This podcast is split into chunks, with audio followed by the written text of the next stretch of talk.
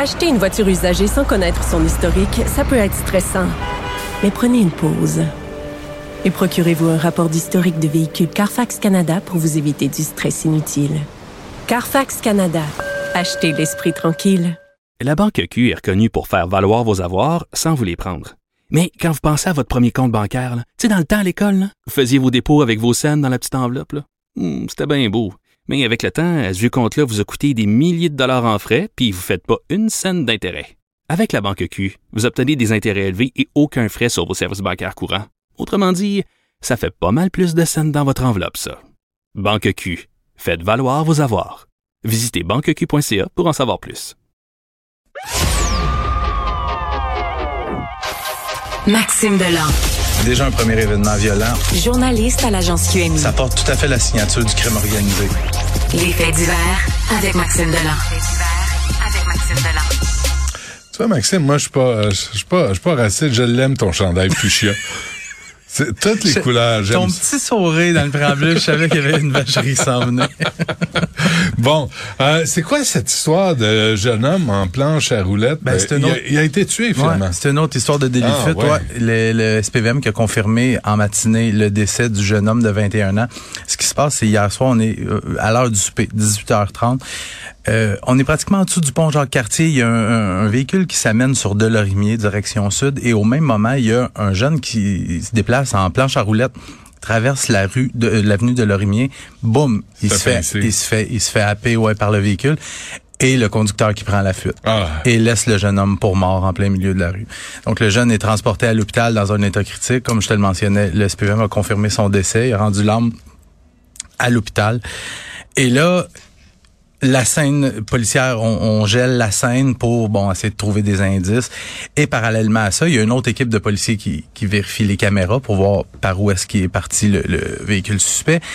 Et quelques heures plus tard, on trouve un véhicule abandonné, lourdement endommagé, à l'entrée du port de Montréal, au coin Sicard et Notre-Dame. On est dans l'est de Montréal, à peu près 4 kilomètres du lieu de la collision. Et là, les policiers ont passé plusieurs heures là. On a recouvert l'avant du véhicule avec une bâche pour préserver, tu sais, y Ouais. des cheveux, des morceaux de peau, de l'ADN. Et moi, je regardais tantôt, le suspect, il a pas pensé à son affaire. Il y a une caméra de sécurité juste sur le coin d'intersection qui vont qui a filmé toutes les allées et venues. Mais, mais qu'est-ce qui se passe avec les gens, Maxime, là, de fuir des lieux quand tu frappes quelqu'un? Oh, ouais. Quand la petite, la petite de 7 ans, Ouais, la là, petite il- Maria. Mm-hmm. la petite Maria, c'est arrivé la même chose. Le gars, il s'est rendu par la suite. Mais le nombre de fuites après. J'en parlais aussi il y a deux semaines, une, une femme qui traversait le boulevard Pineuf Ouais. qui s'est fait renverser par une voiture. Et le, le, le conducteur a pris la fuite. Qu'est-ce qui se passe dans la tête des gens qui viennent de heurter quelqu'un? Est-ce qu'ils sont sous l'effet de la drogue? Est-ce qu'ils sont sous l'effet de l'alcool? Est-ce qu'ils sont juste stressés? Est-ce qu'ils veulent pas avoir de problème? Puis là, la police dit pas dans, dans ce cas précis-là du, du jeune en planche à roulettes, est-ce que c'est le, le jeune en planche à roulettes qui était dans l'erreur ou est-ce que c'était l'automobiliste qui a grillé un feu rouge? Ça, on ne le sait pas pour le moment. Mais que tu sois dans l'erreur ou que tu sois pas dans l'erreur, rester sur les lieux, les conséquences vont être vraiment pires quand... Parce que tu laisses la personne à terre dans Oui. la rue, là. Oui, oui. Comme si c'était, comme c'était un chien. C'est- une loi. On a le devoir de porter assistance à quelqu'un qui est en danger comme ça. Ouais. Week-end funeste chez les motoneigistes. Ouais, on a quatre morts durant le week-end dans la province euh, chez les motoneigistes. Le plus récent, c'est dimanche soir, donc hier soir dans la Nodière, un homme dans soixantaine qui est mort, il a percuté un arbre. Faut dire que le week-end avait mal commencé. On a eu deux décès dès vendredi à Tring Jonction en Beauce, puis à Sainte-Hélène de Bagotte en Montérégie. Puis samedi, un autre décès, un homme qui a perdu la vie à Drummondville. Puis ces quatre accidents-là surviennent quelques jours seulement après un autre décès en motoneige, une jeune femme de 19 ans qui s'est tuée en fonçant elle aussi dans un arbre. Elle venait de recevoir sa motoneige en cadeau. Ah oui.